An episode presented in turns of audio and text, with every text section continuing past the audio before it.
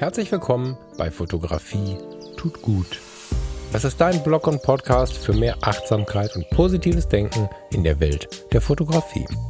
Und wenn du magst, gern auch für mehr Achtsamkeit und positives Denken durch die Fotografie. Ich bin der Falk und freue mich diebisch darauf, gemeinsam mit dir über den ein oder anderen Tellerrand zu blicken. Schönen guten Morgen. Ich melde mich heute wieder von meinem Wohnzimmertisch aus. Nicht, weil ich irgendwie meine kleine Aufnahmeecke nicht mehr schätzen würde. Das ist äh, ganz im Gegenteil noch sehr der Fall. Der kleine Junge in mir, der, oh je, mit 8, 9 schon davon geträumt hat, mal einen Radiosender zu haben. der freut sich immer sehr, in dieser kleinen Aufnahmeecke zu sitzen und äh, sich das Mikrofon anzuschauen und von Mikrofonen zu träumen und in, in den Einstellungen rumzuschrauben und so. Aber ich bin frisch geboostert, da möchte ich mich nicht drüber beklagen, sondern das ist total schön. Aber mir tun die Knochen weh und äh, ganz einfach hier im Wohnzimmer habe ich ein bisschen mehr Bewegungsfreiheit, kann ein bisschen mehr meine Decke an- und ausziehen und fühle mich ein bisschen freier, was den freien Raum angeht, weil mein Kopf dann doch noch ein bisschen dick ist. Ja, deswegen heute mal vom Wohnzimmertisch. Außerdem hat das auch einen praktischen Grund. Ich ähm, habe jetzt noch so anderthalb Stunden, die reichen locker für so eine Aufnahme wie diese. Die reichen leider nicht mehr, um jetzt umzuziehen in, in, in die Tonecke. Und somit bin ich zufrieden, dass ich diesen schönen, schicken Holztisch hier habe und habe mir einen Kaffee gemacht und wende mich jetzt mal direkt an euch, weil von euch kam zu einem Thema so viel Rückfragen, dass ich jetzt eine Aufnahme, die für heute geplant war, also ein Interview, was ich aufgenommen habe, vor in der letzten Woche war das, ja genau, nochmal eine Woche schieben möchte. Die vorletzte Sendung, in der ich von dem Buch von Frank Berzbach berichtet habe, in dem ich, in der ich Bob Sala ein bisschen gelobt habe für seine Arbeit, kann man das so sagen? Ja, ich glaube schon. Und in der ich vor allen Dingen über die Scanner-Persönlichkeit gesprochen habe und im Nebensatz über die Situation, dass die Arbeit keine Arbeit sein soll, da kamen so super viele Rückfragen, Antworten, Gedanken. Super lieben Dank dafür an der Stelle. Ich werde die jetzt hier online zumindest nicht alle bedienen können, aber ich habe mir vorgenommen, zumindest auf einen Teil einzugehen. Ich habe festgestellt, dass das Thema Scanner-Persönlichkeit tatsächlich irgendwie einen Raum braucht oder einen Rahmen oder irgendwie eine, eine Wiederkehr oder so hier im Podcast, weil das vielen scheinbar gar nicht so klar war. Da geht es gar nicht darum, die Definition zu, zu, erhärten oder das wissenschaftlich zu klein zu würzen. Das kann man machen, da kann jeder für sich wirklich viel lesen. Da gibt es ganz, ganz viel zu lesen zu. Sehr, sehr spannend, wie viele von euch darauf reagiert haben und wie viele gar keine Idee hatten, warum Menschen wie ich zum Beispiel bei Instagram ihre Bilder und ihre Dinge so dahinlegen, wie ich das tue oder auch viele anderes tun. Und viele hatten es von sich selbst gar nicht auf dem Radar. Das war eigentlich total schön zu lesen, weil es natürlich viel damit zu tun hatte, Augen zu öffnen. Und das ist, ich weiß nicht, ob du es nachvollziehen kannst, ein super schönes Gefühl, wenn du Teil einer solchen Erkenntnis bist. Deswegen lieben Dank für eure Rückmeldung. Das ist ja auch immer wieder eine ganz fette Motivation für mich. Aber den Scanner möchte ich noch mal ein bisschen hinten anlegen den muss ich tatsächlich auch noch ein bisschen sacken lassen und mal drüber nachdenken, was man denn damit machen kann. Ich habe kurz überlegt, das Thema hier einfach zu vertiefen. Ja, bewusst die Fotografie. Ich meine, klar sehen wir das in der Fotografie, aber es umfasst ja unser gesamtes Leben. Vielleicht kommt es nächstes Jahr, wenn wir die Community äh, dann klar haben, die kommt jetzt in den nächsten Wochen, vielleicht kommt es dann irgendwie in die Audios, in die Hörbücher oder so. Muss ich mal schauen. Also da bin ich noch nicht so ganz safe mit, was ich mit den mit dieser Scannerkiste mache, aber die scheint auf jeden Fall ein Riesenthema zu sein. Schöne Rückmeldungen kamen auch zu Frank und Marvin, also zu Frank Berzbach und Bob Sala. Das war auch total schön. Offensichtlich äh, haben sie selbst auch reingehört. Das hat mich auch sehr gefreut. Sollte jemand von euch jetzt wieder dabei sein, freue ich mich noch viel mehr. Richtig, richtig intensiv waren die Rückmeldungen zu einem Nebensatz, den ich kurz nachdem die Musik ausgelaufen ist, ich glaube, irgendwie Minute minus 17 roundabout, sowas, gesagt habe. Und zwar habe ich darüber, ich hatte das Wort Arbeit benutzt. Ich habe davon gesprochen, dass ich in vielen Projekten mit Musikern zusammenarbeite. Und dann fiel mir dabei so auf, dass das Wort Arbeit oftmals negativ konnotiert ist und habe dann gefragt, wann ist Arbeit denn überhaupt Arbeit? Und wir Kreativen, darf es Arbeit sein oder ist es doch was ganz Privates, was wir da tun? Wie vermengen sich diese Welten? Macht es Sinn, das zu trennen? Da gibt es ja ganz viele Gedanken zu. Und dieser Nebensatz, der hat ziemlich stark eingeschlagen, weil ich da ja so ein bisschen suggeriert habe, dass Arbeit Spaß machen sollte. Und ich glaube, darüber sollten wir mal reden, weil es nicht nur bei uns Kreativen so sein sollte und dennoch oftmals auch bei den Kreativen nicht so ist. Da gibt es ganz viele Ebenen, muss ich jetzt stark mich konzentrieren, wie ich das jetzt mal transportieren soll, denn auf der einen Seite bist du vielleicht der oder die Kreative, die sich hauptsächlich mit der Fotografie aus beruflichem Kontext beschäftigt und dennoch aber diesen Spaß und diese Freude bei der Arbeit haben möchte, sich aber manchmal doch zwingen muss. Vielleicht bist du auch andersartig kreativ, vollberuflich und bist einfach glücklich in deinem Job. Es ist aber ein Job und du trennst dennoch hart.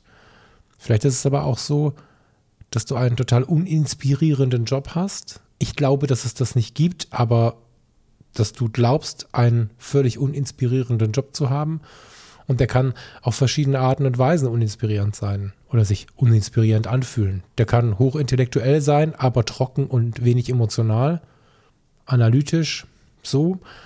Der kann aber auch gar nicht intellektuell sein und sehr an der Basis stattfinden und somit auf vielen Basen, wie zum Beispiel auch dem Stolz oder auch der intellektuellen ähm, Inanspruchnahme deiner, deiner Leistung und so, eher problematisch sein. Es gibt ja neben dem Burnout auch den Bore-out. Dann langweilst du dich quasi zu Tode. Das muss alles nicht sein und das können wir super gut tatsächlich mit Fotografie ausgleichen. Das habe ich auch durch diesen Prozess, bin sehr dankbar, den nahegelegt bekommen zu haben. Auch mir fallen die Dinge nicht einfach nur in den Kopf rein, sondern selbstverständlich habe auch ich die Dinge irgendwo gehört und freue mich mega darauf, vor vielen Jahren darüber gestolpert zu sein und diesen Teil und das, was ich vorher versucht habe zu skizzieren, versuche ich jetzt heute mal so ein bisschen zusammenzufassen. Ich beginne mal autobiografisch und erzähle dir meinen Weg, wie ich von einem zu 100% fordernden, inspirierenden, was auch immer Beruf mich downleveln konnte. Was, wieso fange ich eigentlich an, so viel Englisch zu sprechen? Mich, mich herunterfahren konnte, auch in einem weniger anspruchsvollen Beruf, zumindest was die emotionale Ebene angeht oder auch manchmal die intellektuelle Ebene angeht, zurechtzufinden, zufrieden zu sein. Das hatte auch viel mit der Kamera zu tun, aber das äh, nehme ich mal ein bisschen weiter nach hinten. Aber ich fange mal an mit meiner kleinen Geschichte zu diesem Thema. Und zwar habe ich in den 90er, Ende der 90er Jahre meinen Wunsch umgesetzt, im Rettungsdienst aktiv werden zu wollen. Ich habe die Ausbildung zum Rettungssanitäter gemacht, bin dann nebenbei schon auf einer Rettungswache ehrenamtlich äh, Rettungswagen gefahren, habe nebenbei dann noch die Ausbildung zum Rettungsassistenten gemacht. Das ist im Prinzip das damalige Pendant zum heutigen Rettungs, äh, zum heutigen Notfallsanitäter. Das war seinerzeit so die größte Ausbildung, die man machen konnte. Und ich bin eine Zeit lang ehrenamtlich, nachher auch hauptberuflich hier in Ratingen einen Rettungswagen der Feuerwehr gefahren in Personalhoheit für die Johanniter. So, das ist so der kommunale Rettungsdienst. Parallel gab es noch ein Anerkennung, oder zwischendrin muss man besser sagen, gab es noch ein Anerkennungsjahr in Düsseldorf.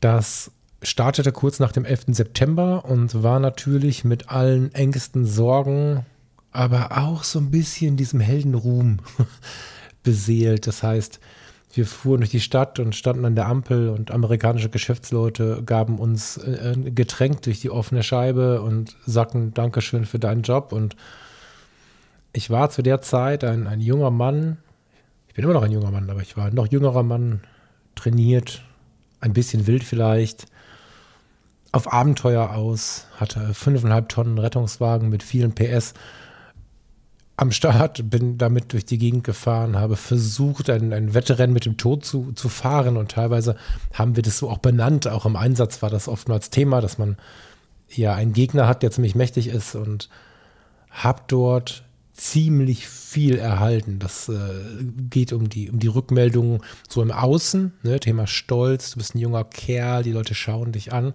aber auch sehr im direkten Einsatz. Also oder, oder sagen wir auf der persönlichen Ebene, also eine, eine höhere und schnellere Wirksamkeit bekommst du in wenigen Berufen. Dass du also was tust und in der direkten Folge eine, eine Reaktion siehst. Da kann man im Kleinen und analytisch-medizinisch davon sprechen, dass du ein Medikament gibst und eine klinische Veränderung siehst. Aber viel schöner ist ja der Moment, in dem wir davon sprechen, dass du eine Hand gibst und eine Veränderung siehst oder dass du zu jemandem kommst, der vielleicht in Todesangst ist, der vielleicht gerade einen schweren Autounfall hatte oder einfach die Treppe runtergefallen ist.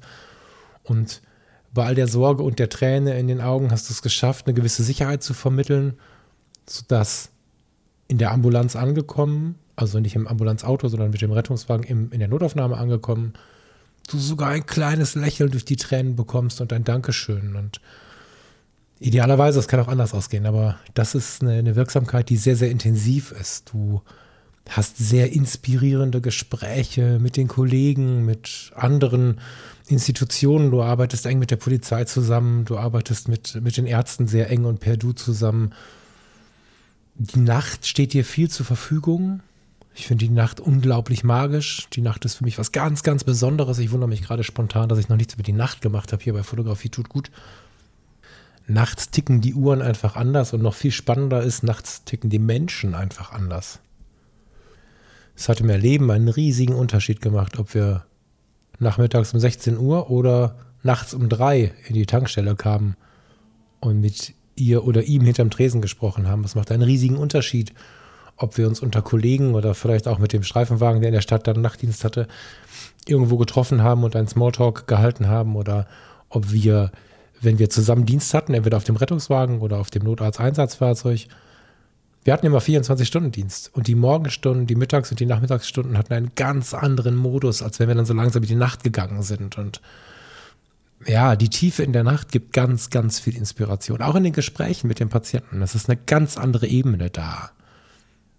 Und das alles zusammengefasst, diese tiefe Ebene, diese gereichte Hand, vielleicht aber auch die medizinische Wirksamkeit, diese schnelle Reaktion auf das, was du tust, aber auch diesen ja, diese Anerkennung von außen. Ne, wenn ich dann am Wochenende in den, in den hiesigen äh, Etablissements, wollte ich sagen, das wäre missverständlich. es gab in Ratingen eins, zwei ähm, Bars, die sehr in waren zu der Zeit. Und wenn ich da mal reinkam und, und habe da Freunde getroffen oder so, da war fast jedes Wochenende irgendeiner, der irgendwie sagte, hey, ich habe dich da und da gesehen, da warst du aber schnell oder da hast du irgendwie geholfen oder keine Ahnung das war so eine gewisse Präsenz und dieses ständige, boah, das könnte ich aber nicht, was du dann auf einer Party hörst.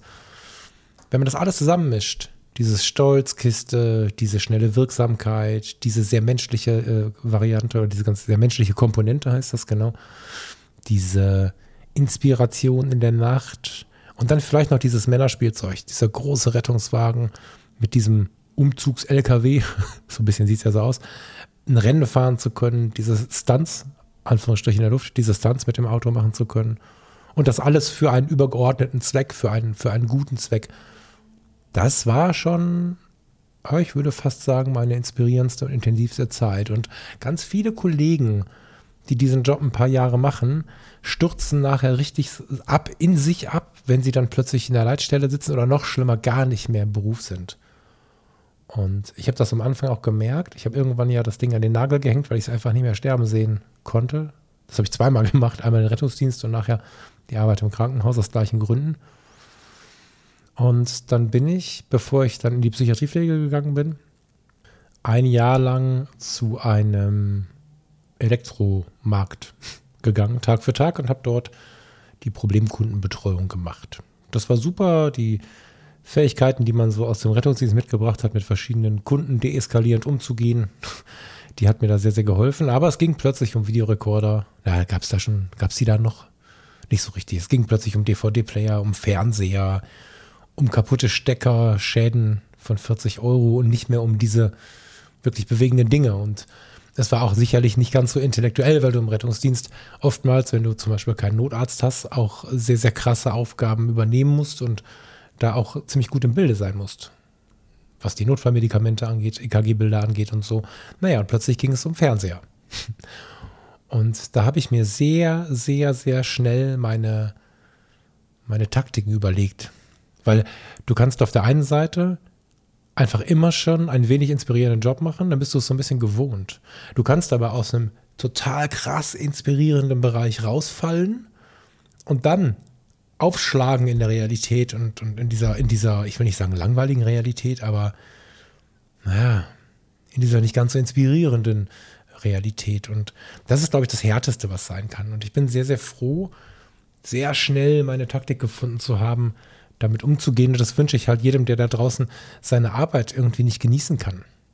Und dieses ganze Ding um Stolz, um Intellektualität, um Inspiration, wenn wir das einmal hatten oder tief in uns tragen und uns ganz tief wünschen, dann brauchen wir das auch. Aber die Frage ist, brauchen wir das in diesem einen Job? Müssen wir wirklich den tollen Rettungswagen fahren? Müssen wir wirklich der Pilot im Cockpit sein?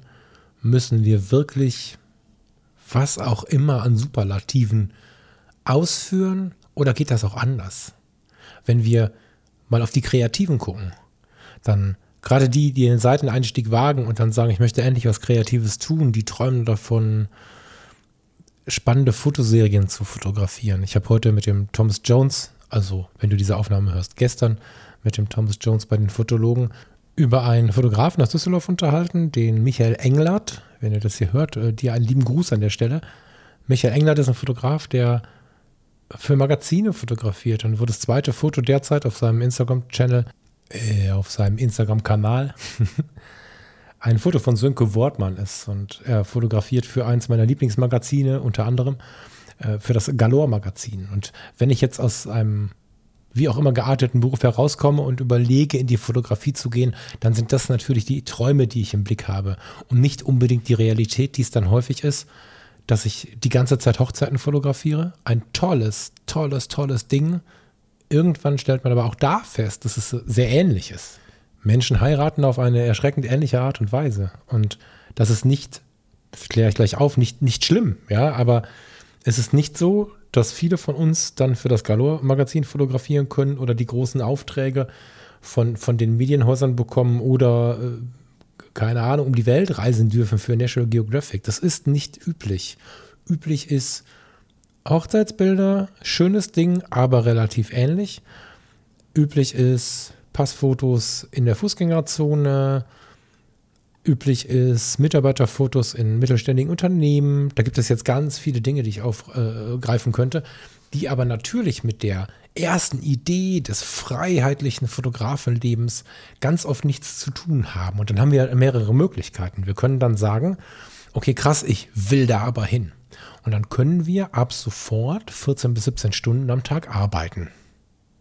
Vielleicht können wir auch mehr arbeiten, aber können einfach die ganze Zeit versuchen, Sichtbarkeiten zu erreichen, Fähigkeiten auszubauen, Kontakte aufzubauen. Da gibt es Taktiken, wie Menschen sich dann hochprügeln, um irgendwann auch ein Foto für das Galore-Magazin zu machen. Oder wir können einfach zufrieden sein. Wir können einfach unsere Welt der Fotografie genießen, wie sie ist. Wir können unseren Job genießen, wie er ist. Und jetzt versuche ich die ganze Zeit, das so zu formulieren, dass du es für dich mitnehmen kannst, unabhängig davon, ob du als Fotografin oder als Fotograf arbeitest oder ob du vielleicht Design machst oder ob du vielleicht gar nichts Kreatives machst und in der Bank sitzt. Weil am Ende ist es immer das gleiche Spiel. Die Frage ist, was brauchen wir im Leben und wo bekommen wir es her?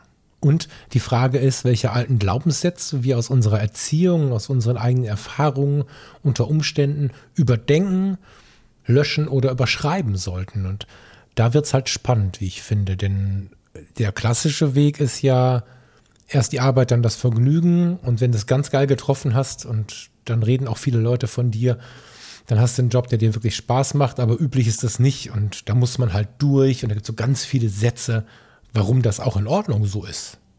Also nicht falsch verstehen, das ist nicht in Ordnung so, aber wir glauben, dass das so in Ordnung ist und es ist ehrlicherweise manchmal auch die bequemere Variante, weil solange ich mir mit fünf, sechs anderen jeden Tag erzähle, dass ich da einfach durch muss und dass das schon okay so ist und so, habe ich nicht diesen großen Veränderungsschmerz zu befürchten, weil wer weiß, was dann kommt. Veränderung macht vielen Menschen Angst und es ist nicht nötig, einen Job zu machen, der keine Freude macht und das heißt nicht, dass du deinen Job kündigen kannst. Du kannst natürlich selbst bestimmen, ob du dort arbeiten möchtest oder nicht. Das ist ein großes Geschenk, wie ich finde, in unserer Gegend.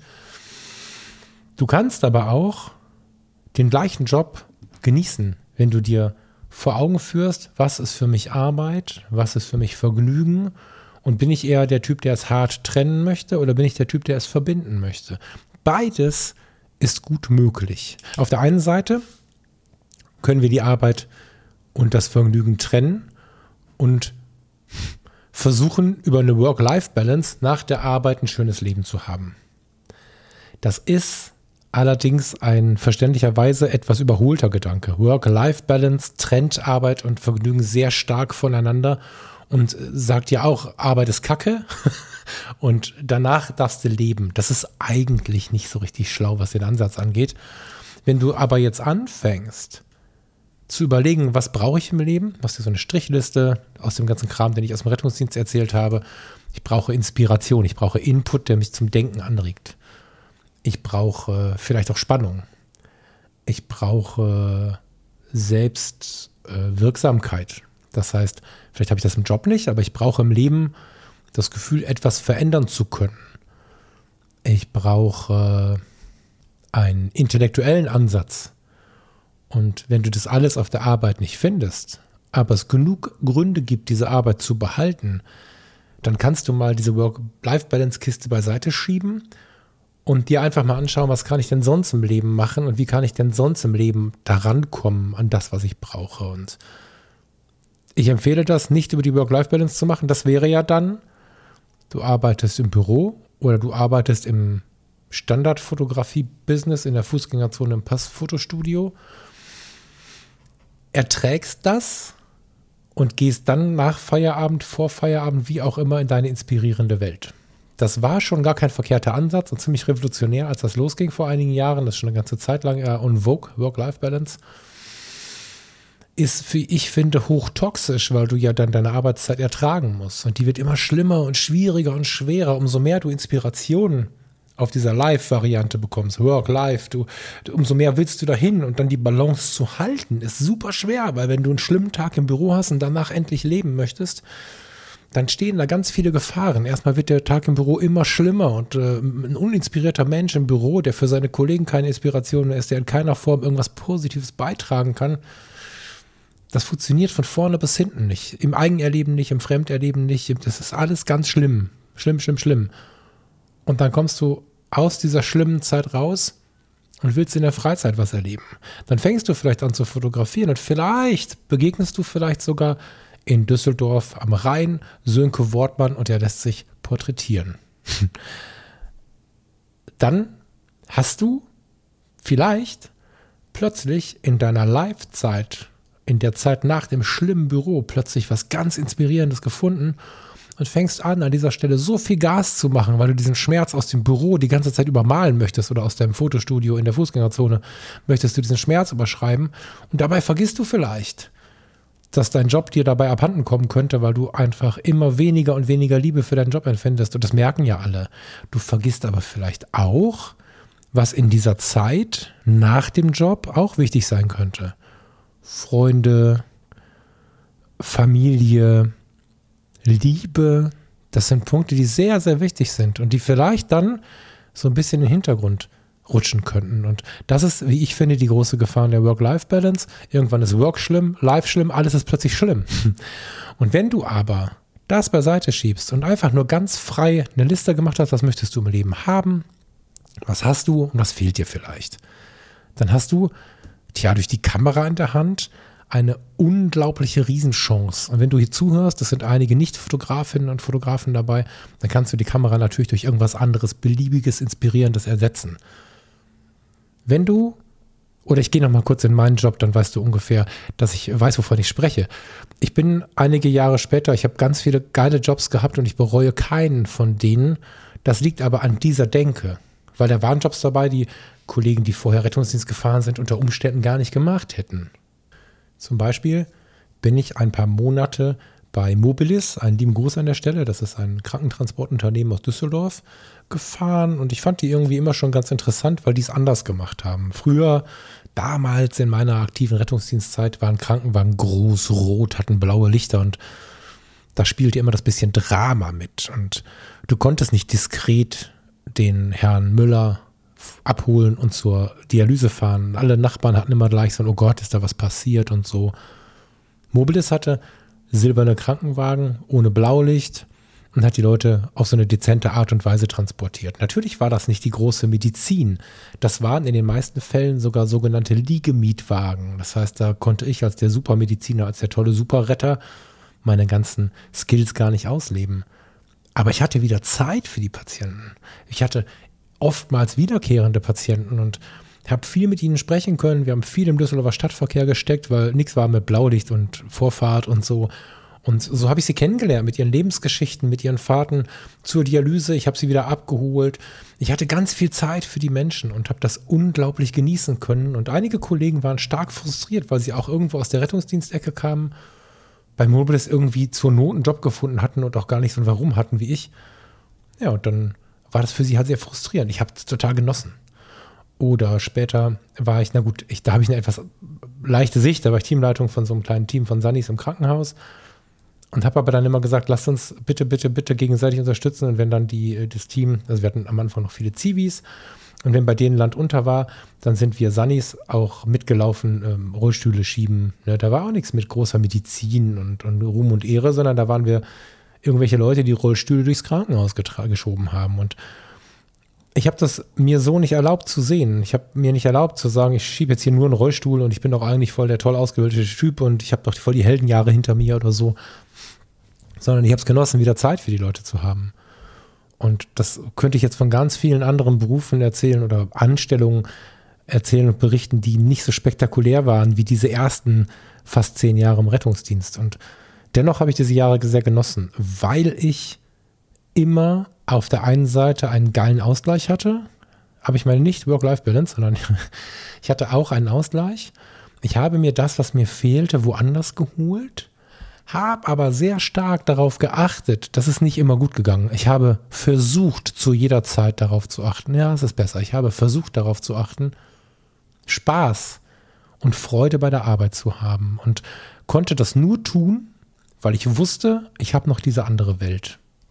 Schlussendlich bin ich sogar ähm, dahin gegangen und habe auf vier Tage reduziert, um diese andere Welt nicht so sehr hm, von der Ecke Freunde, Familie und Freizeit zehren zu lassen. Ne, es ist nicht so schön, wenn du, wenn du plötzlich, das habe ich gerade schon angedeutet, für die schöne Welt nur noch unterwegs bist und dann hast du keine Freizeit mehr. Keine Freizeit im Sinne von gar nichts mehr machen. Mal auf dem Sofa sitzen, in den Himmel gucken. Solche Sachen. Aber im Großen und Ganzen habe ich mir, wenn es nicht so intellektuell abgelaufen ist, wie ich mir das vielleicht gewünscht hätte in meinen Jobs, die Fotografie vor Augen geführt. Das kannst du austauschen, habe ich schon gesagt. Ne? Das kannst du austauschen gegen irgendein anderes Thema, das kannst du austauschen gegen Romane, gegen irgendwelche spannenden literarischen Themen. Du kannst im Radio das Meer hören. Das ist, das ist die, also ich habe es vor zwei Wochen ja schon mal gesagt, äh, äh, hochintellektuelle Kiste von Bob Sala. Du kannst alles Mögliche machen, was du in deinem Job nicht bekommst. Und dann ist es eine Frage der Haltung, ob du sagst, guck mal, was die machen, ich will das auch und ich sitze in so einem Scheißjob? Oder ob du einfach genießt, diesen Kanal gefunden zu haben, im Radio das Meer zu hören, mit deiner Kamera umherzuziehen, dich vielleicht mit der Fotografie beschäftigst auf, auf einer ganz, ganz breiten Ebene, indem du andere Fotografen versuchst zu verstehen, die großen Jahrhundertfotografen unserer Zeit, Bildbände zu analysieren das ist alles eine Frage des Types. Es gibt Leute, die müssen von morgens bis abends fotografieren gehen und müssen sich dann selbst zeigen. Das kann daran liegen, dass man sich woanders nicht so zeigen kann. Auch nicht negativ, ganz normale Bedürfnisse des Menschen. Oder das kannst du ganz zurückhaltend tun, indem du dich einfach mit der Fotografie ganz intensiv beschäftigst. Und dann kommst du in einen Bereich, in dem du dich in deinem eigentlich so schlimmen Job, wie du glaubst, plötzlich entfalten kannst. Wenn du also merkst, okay, ich habe langsam in meinem Leben Inspiration. Vielleicht habe ich auf der Beziehungsebene was gut gemacht. Vielleicht habe ich ähm, durch die Fotografie auch ein bisschen Spannung. Also ich habe die Fotografie oder mein anderes Thema, meine anderen Themen so ausgerichtet, dass sie sich darauf konzentrieren, was mir vielleicht im Hauptjob fehlt.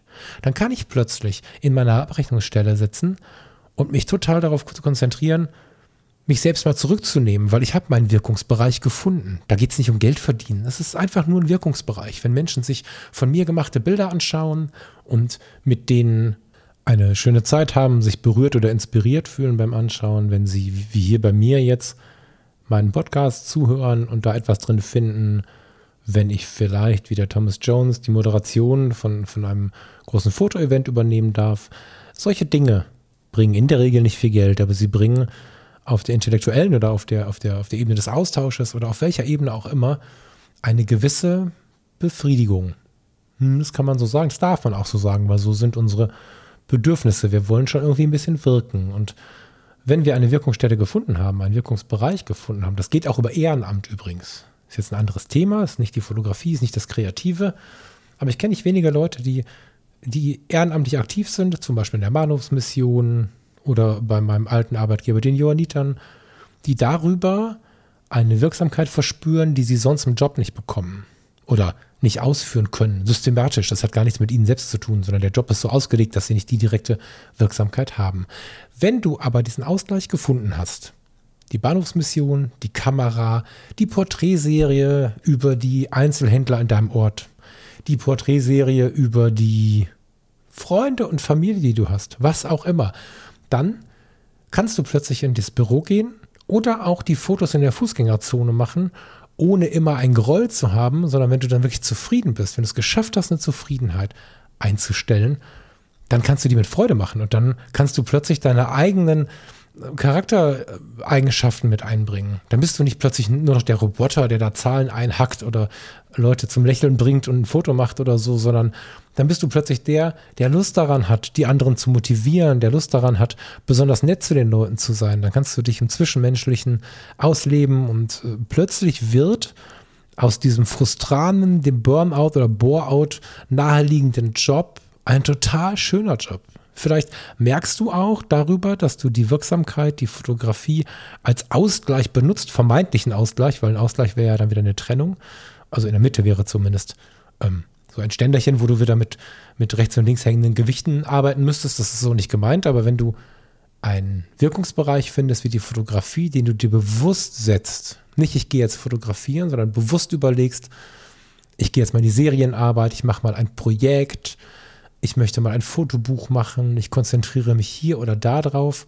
Wenn du Bücher liest oder im Sinne der Scanner-Persönlichkeit von vor zwei Wochen, dich einfach deinen Interessen hingibst und diese intellektuelle Auseinandersetzung, inspirative, wie auch immer geartete Auseinandersetzung, die dir im Job vielleicht fehlt, auslebst, dann kannst du plötzlich in den verrücktesten Jobs super zufrieden sein. Es gibt total schöne Beispiele, kannst du mal googeln, zufriedene Menschen im Job oder so. Es gibt total schöne Beispiele über Menschen, die es geschafft haben, einen Job, den wir vielleicht, wir jetzt hier, du und ich, nicht so cool finden würden, auf den ersten Blick zufrieden zu sein. Es gibt in Hamburg zum Beispiel mehrere Klofrauen. Ich wüsste jetzt gar nicht, was das schöne Wort dafür ist. Klofrau klingt irgendwie völlig behämmert, ne? Aber sie nennen sich selber so und haben eine schöne Idee gefunden, wie sie damit umgehen. Es gibt in einem, einem großen Modehaus in, in, in Hamburg eine äh, Klodame, die äh, mit, ich glaube sogar mit der Gitarre in der Hand regelmäßig Musik macht. Es gibt in einer, in einer Gastronomie in Hamburg eine ähm, Klofrau, die sehr mit, mit Musiken aus ihrer ursprünglichen Heimat äh, punktet. Äh, das aber auch nicht irgendwie, um einfach nur die Kasse voll zu machen, sondern mit wirklicher Inbrunst, die wirklich absolut genießt, was sie da tut. Und es gibt ganz, ganz viele Menschen, die auch ganz automatisch dieses Geschenk haben, ihren Job total genießen zu können. Wir alle sind vermutlich schon mal mit einem Taxifahrer gefahren, der seinen Job geliebt hat. Haben wir bestimmt schon mal gesehen oder, oder sehen immer mal wieder auf den Autobahnen Trucker, die ihren ganzen LKW geschmückt haben und bei manchen mag es ein Ausgleichsgedanke sein, manche werden einfach lieben, was sie tun. Und ich kann das sogar verstehen, denn äh, mein Rettungswagen war auch mein Baby. Der hat andere Sachen gemacht und der hat vielleicht größere, auf den ersten und vielleicht auch vermeintlichen Blick, größere Dienste erwiesen, könnte man meinen. Aber die reine Liebe zu diesem Auto, das Auto waschen, sich darum kümmern, diese PS zu bewegen, diese Größe, das Auto ordentlich im, im, in der Optik zu halten und so, das war auch ein Teil meines Jobs. Und ich kann es gut verstehen, dass ein Lkw-Fahrer mit seinem Job Spaß haben kann. Ja, ich weiß, das ist oft ein sehr stressgeplagter Job. Ich will jetzt ja auch nicht irgendwie Dinge schönreden, die vielleicht oftmals gar nicht so schön sind. Ich möchte aber dafür Werbung machen, dass es unsere Entscheidung ist, auch wenn es schwer ist, diese Entscheidung zu treffen oder uns dahin zu bringen, dass wir sie treffen können, aber es ist am Ende unsere Entscheidung, was wir mit dem Spaß und dem Stress in unserem Job machen. Wir alle kennen sie, die eine Mitarbeiterin im Straßenverkehrsamt, den einen Mitarbeiter in der Bäckerei, den einen Kellner oder keine Ahnung, die eine Erzieherin, die immer so herzlich ist, die immer so super offen ist. Das kann Intuition sein, das kann einfach ein ganz offenes Wesen sein, was nicht so viel empfangen hat oder sehr, sehr viel empfangen hat, eins von den beiden Extremen, was eine Vorprägung angeht, was ein Einprügeln von Üblichkeiten angeht in den, in den Phasen, in denen wir von anderen lernen. Das kann aber auch einfach jemand sein, der sich in seinem Leben eine gewisse Zufriedenheitsebene geschaffen hat. Vielleicht ist sie oder er Fotografin äh, nebenbei und lebt sich aus. Vielleicht ist sie unglaublich gut darin, zu Hause zu zeichnen oder mit anderen in die Interaktion zu gehen oder hat einen ganz tollen ehrenamtlichen Job. Irgendworan wird es liegen, dass es kaum einen Job gibt, wo alle miesepetrig sind. Es gibt in allen Jobs diese kleinen Leuchttürme und da gibt es vermutlich hunderte Gründe und Möglichkeiten, wie man da hinkommt. Eine dieser Möglichkeiten ist, wirklich sich vor Augen zu führen, was habe ich in meinem Leben, eine kleine Liste zu machen und dann die Sehnsüchte mit aufzuschreiben, was möchte ich in meinem Leben. Und dann kann man gucken, wie man das über die Fotografie holt. Wir alle, die wir das hier hören oder die meisten von uns, haben diese Fotografie schon lange bei uns. Und das, was ich hier seit 36 Minuten erzähle, ist eigentlich relativ klar. Wir fotografieren zum Ausgleich, wir fotografieren, weil wir es gerne tun, vielleicht auch im Job, aber am Ende ist das, was ich werben oder bewerben möchte, mal eine ganz bewusste Auseinandersetzung. Mach dir einen Tee, mach dir einen Kaffee, mach dir was auch immer, nimm dir einen Zettel und schreib mal auf. Nimm deinen Job, vielleicht auch deinen Fotografenjob und dann träum mal ein bisschen, was dir vielleicht fehlen könnte, um glücklicher zu sein. Und dann schau mal, ob du es nebenher irgendwo bekommen kannst. Und dann musst du versuchen, du musst gar nichts, solltest du versuchen, eine Gewichtung hinzubekommen, die nicht schlimm und geil heißt. Heißt, wenn du dir das Intellektuelle neben deinem Job holst, weil du in deinem Job es einfach nicht hast, oder die Abwechslung, weil dein Job so stupide ist oder wie auch immer, solltest du immer schauen, wie du auch wieder einen Jojo-Effekt oder einen, das ist vielleicht kein cooles Wort, einen, einen Rückeffekt baust in, in deinen Job zurück. Also wenn du auf der einen Seite glücklicher wirst, kannst du dich in deinem Job ein wenig befreien. Es ist was anderes, ob du reinkommst und sagst, oh, guten Morgen, schon wieder so früh und ah, oder ob man sich überlegt, wie man einfach mal früher ins Bett geht, gleichermaßen aber auch zufriedener ist, weil man sich nochmal ein Bildband am Abend genommen hat und sich tief damit beschäftigt hat, um dann im Büro zu sagen, boah, hey, das ist ja ein geiler Tag, guten Morgen, ich bin jetzt auch sogar noch früher da, das heißt, ich kann auch noch früher gehen, das geht natürlich nicht in jedem Job, aber eine positive Sicht bekommt und plötzlich wieder nicht nur diesen grauen Hauf und dieses graue, schlimme Haus mit den schlimmen Leuten sieht, in das man jetzt reinlaufen muss, sondern sich darauf freut, die Kollegen zu sehen und vielleicht auch selbst eine Wirksamkeit aufbaut, indem man der Kollegin oder dem Kollegen, denen es immer schlecht geht und bei denen immer alles schlimm ist, so ein bisschen was Positives einimpfen kann. Das funktioniert manchmal in kleinen Schritten, aber das funktioniert, wenn wir das wollen. Also, wann ist Arbeit wirklich Arbeit? Im Idealfall nie weil Arbeit ist negativ suggeriert und oder ist negativ belegt, bei mir zumindest. Und wenn ich jetzt in meinem Job mich gut ausleben kann, dann habe ich auf jeden Fall den besseren Job. Dann macht es mehr Spaß und ich habe nicht diesen ständigen Wunsch zu trennen, sondern es ist ja so, der Falk geht dorthin. Und wenn der Falk morgen einen Job in der Zulassungsstelle oder beim Gesundheitsamt annimmt, dann sitzt da der Falk und idealerweise nicht Mitarbeiter AC12. wenn nämlich da ein Mitarbeiter AC12 sitzt, dann muss der das machen wie alle anderen und so. Und das ist sicherlich in vielen Punkten auch richtig. Aber wenn da der Falk mit der Mitarbeiternummer AC12 sitzt, dann ist das vielleicht der, der dich herzlich begrüßt, während du schon erwartest, in diesem Amt oder an dieser Stelle eher grundsätzlich begrüßt zu werden. Dann ist es der, der vielleicht mal ein bisschen mehr hilft als der andere. Und das kann der nur, der Falk mit der Mitarbeiternummer AC12, wenn der was Schönes in der Fotografie gefunden hat, was ihn inspiriert oder er sich auf Feierabend freut, Feuerabend habe ich gesagt, wenn er sich auf Feierabend freut und ein dickes Fotobuch zu Hause liegen hat oder vielleicht sogar sein eigenes zu Hause gestaltet und jeden Abend eine Stunde oder zwei an dieser Gestaltung weiterarbeitet. Und ich habe jetzt nicht gesagt den ganzen Abend, weil er hat ja auch noch Zeit für seine Frau und all diese Dinge. Und diese Balance zu finden, mit der man auch noch den schlimmen Bereich nicht zu übergewichten versucht, sondern mit positiv zu färben versucht. Das ist ein totales Ideal, wie ich finde. Kannst mir gerne erzählen bei Fotografie tut gut bei Instagram, solange wir die Community noch nicht offen haben oder auf welchem Wege auch immer, wie du das empfindest. Da würde ich mich mega drüber freuen.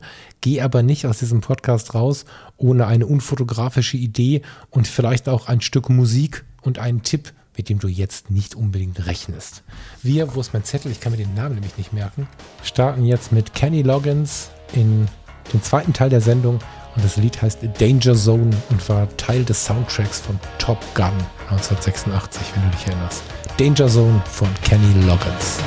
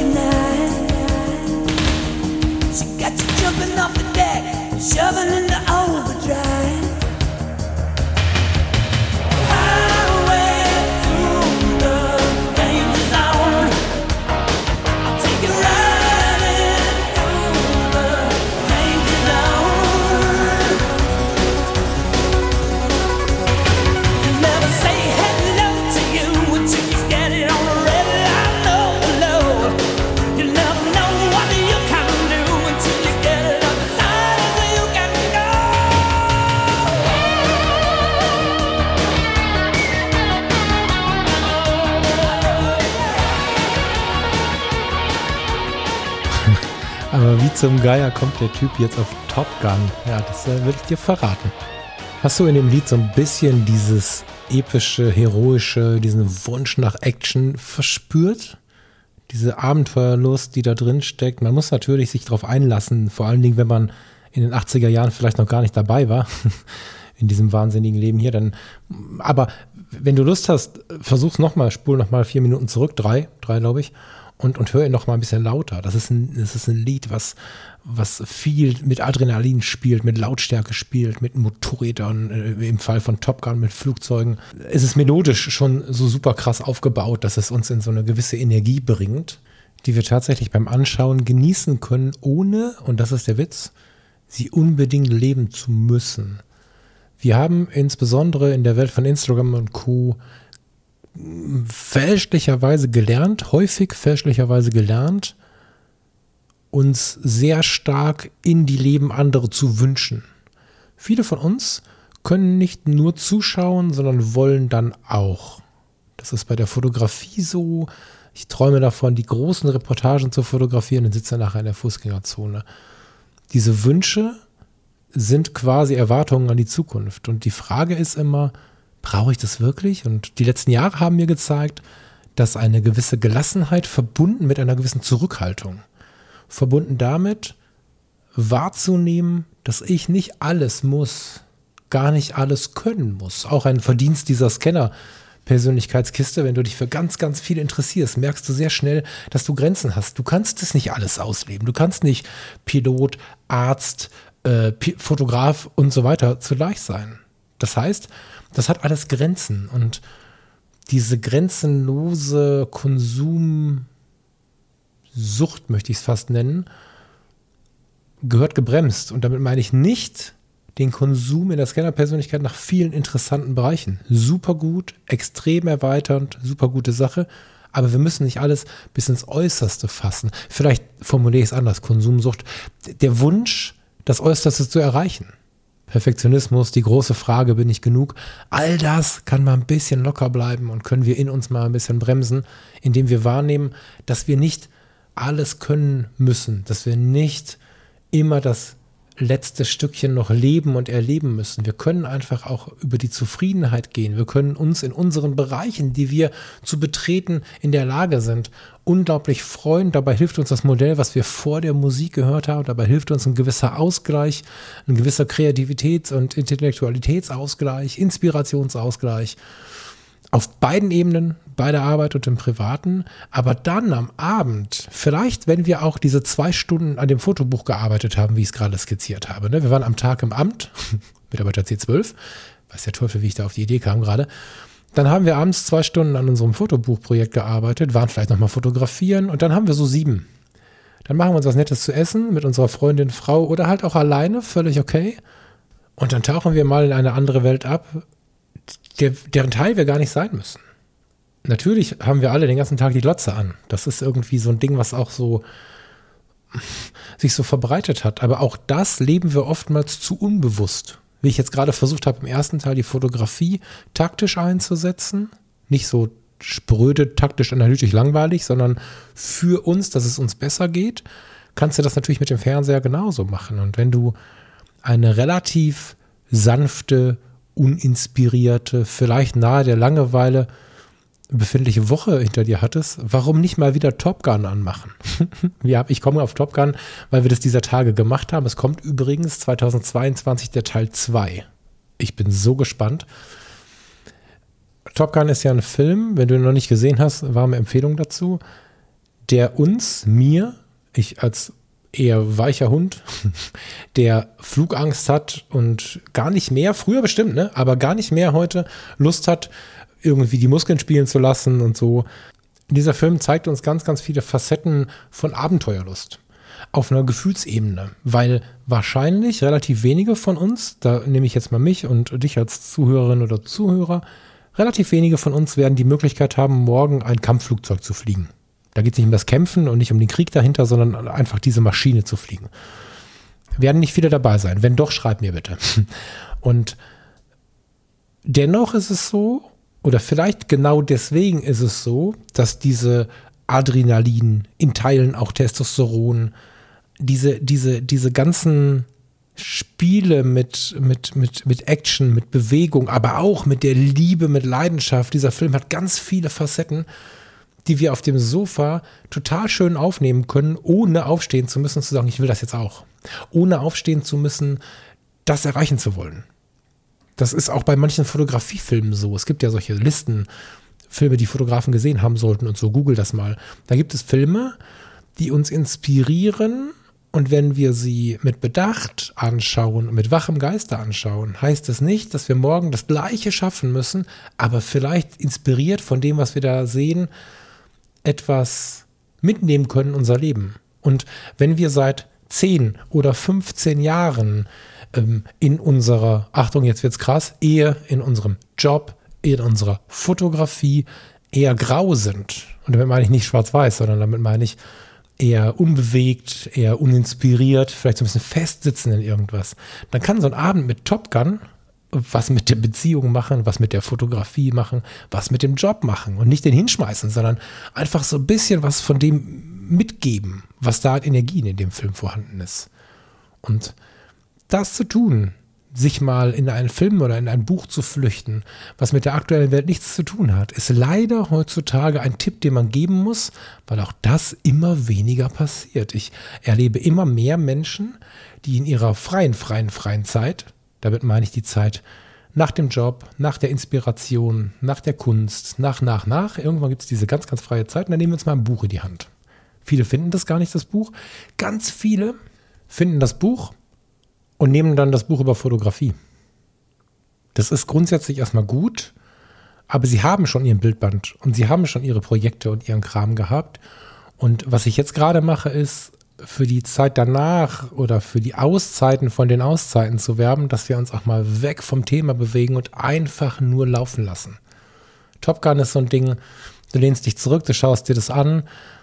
Es spielt mit ganz vielen krassen ja, so Männerklischees. Auf der anderen Seite hast du aber ganz viel Liebe, ganz viel Leidenschaft, äh, hinter den Kulissen sehr viel innere Arbeit. Das ist eigentlich ein ganz tiefer Film. Ähnlich wie Knocking on Heaven's Door, der als Komödie im, im, im Register geführt wird. Und ich glaube, dass immer mal wieder über den Tellerrand schauen, nicht nur in der Fotografie, außerhalb der Fotografie oder außerhalb oder über den Tellerrand des eigenen Genres zu schauen gut ist, sondern dass zwischendrin mal eine komplette Rauszeit sein sollte. Und dadurch, dass wir so sehr verhaftet sind in wir müssen dies schaffen, jenes schaffen, solches schaffen, ist natürlich, wenn wir anfangen, uns mit solchen Themen zu beschäftigen, wie ich sie dir hier versuche, seit fast 50 Minuten beizubiegen, die Wahrscheinlichkeit und die Gefahr groß, dass wir es in gleicher Art und Weise tun, wie wir es vorher in dem anderen Thema getan haben. Dass wir also anfangen, neben der Arbeit, nach der Arbeit, bei der Arbeit, wie auch immer, uns mit der Fotografie zu beschäftigen und dann aber fast einen Burnout äh, bezüglich der Fotografie bekommen, weil wir aus dem Thema gar nicht mehr rauskommen. Das ist natürlich in der ersten Begeisterung oder in einer leidenschaftlichen Phase total toll. Aber wenn ich mir nicht ab und zu mal ein Coelho nehmen würde oder vielleicht jetzt, ne, also die Kunst ein, die Kunst ein kreatives Leben zu führen, ist auch sowas, auch wenn das sehr nah am Thema ist.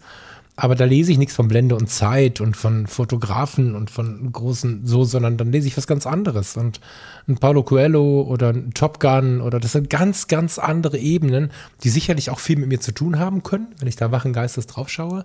Aber es ist unglaublich wichtig, so glaube ich fix, dass wir diese Momente brauchen.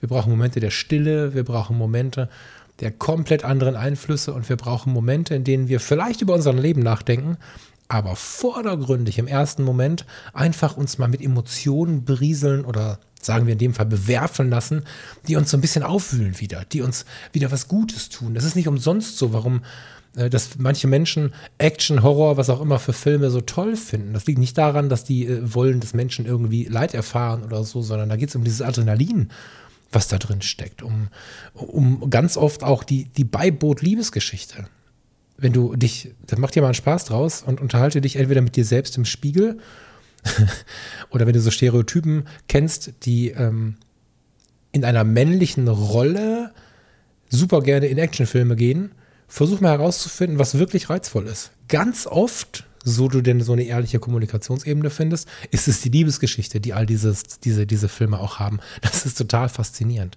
Lange Rede, kurzer Sinn. Das hier ist jetzt die Werbung für die Auszeit von der Auszeit. Heißt, versuch dir eine Work-Life-Balance so zu bauen, dass sie nicht im klassischen Sinne funktioniert, nicht im klassischen Sinne funktioniert, sondern so, dass du eine Zufriedenheit dadurch bekommst, dass du das, was du auf Arbeit quasi nicht bekommen kannst, in der Fotografie oder in irgendeinem anderen Bereich bekommst. Und dadurch entsteht ja, naja, ein Ausgleich, eine Zufriedenheit und die lass unbedingt auch auf deinen Brot- und Butterjob wieder zurückleuchten. Ganz, ganz wichtig. Versuch dir da deine Arbeit so schön wie möglich zu machen. Nimm dir irgendwelche Lieblingstassen, irgendwelche Kalender mit und berufe dich darauf, was vielleicht du in deinem Job erwarten würdest, wenn du dir als Kunde begegnen würdest oder so. Und lass das, was du plötzlich hast, weil du bewusst gemerkt hast, das ist mir eigentlich nicht schlau genug hier. Und dann beschäftigst du dich aber auf eine intellektuelle Art und Weise mit einer Fotoserie oder vielleicht sogar mit intellektuellen Menschen such dir die Uni-Professoren der anliegenden Uni und versuch mit ihnen eine Fotoserie umzusetzen oder so. Du wirst sehen, das strahlt zurück auf deinen Job. Und diese Ausgleichsmomente brauchen trotzdem noch mal hirnlose Zeit. Und so hirnlos, wie man das jetzt auf den ersten Blick manchmal betitelt, ist das gar nicht. Top Gun kann eine ganz schöne Tiefe haben, tatsächlich, in dem, was es mit einem macht. Und lass dich einfach mal ein auf Adrenalin, auf Action, auf andere Dinge wir haben dieser Tage Notting Hill geschaut. Auch ein Film aus alter Zeit und hat nicht viel mit unserer gelebten Realität zu tun, hat nicht viel mit meinen Leidenschaften wie der Fotografie zu tun, aber es ist eine wundervolle Auszeit von der Auszeit. Und jetzt bin ich wie so oft gespannt, ob ich das vermitteln konnte, was ich sagen wollte. Wünsche dir ein total schönes Wochenende. Lass uns gerne schreiben, bei Fotografie tut gut bei Instagram. Der Michael und ich werden uns jetzt, sobald ich diesen Stoppkopf gedrückt habe, darum kümmern, dass ich demnächst irgendwann sagen kann, bei uns in der Community. Ich wünsche dir eine schöne Woche und freue mich, dass du dabei bist und freue mich auf die nächste Sendung. Mach's gut.